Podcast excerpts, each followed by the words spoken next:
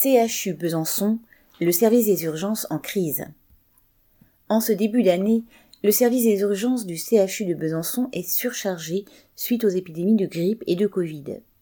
Vendredi 6 janvier, 65 patients, soit une dizaine de plus que d'habitude, ont été pris en charge par les urgences, sans compter les urgences réelles ou vitales. La veille, jeudi 5 janvier, un patient âgé de 83 ans était décédé après avoir passé 18 heures sur un brancard. Après avoir été examiné par un médecin, il avait attendu des heures avant de pouvoir passer un scanner. Face à ce drame, la direction du CHU devrait examiner l'ensemble des faits concernant ce décès, afin d'en déterminer les circonstances exactes.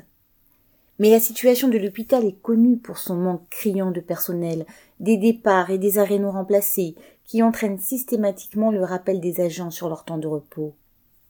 Sans compter la centaine de lits fermés et aussi le manque d'ambulances pour assurer le retour des patients à leur domicile qui provoque un engorgement dans les couloirs.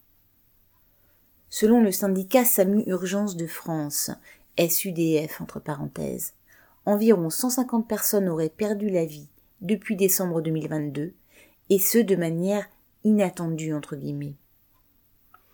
Depuis le 1er décembre, ce syndicat incite les urgentistes à déclarer ces décès dans le but de recenser tous les cas suspects. Mais d'ores et déjà, la situation dramatique dans laquelle vivent les soignants et les patients est bien une réalité qui prévaut depuis des décennies et qui ne fait que s'aggraver.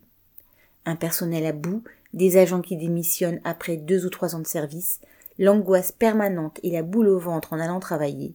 Voilà le quotidien de la majorité du personnel des hôpitaux en France. Correspondant Hello.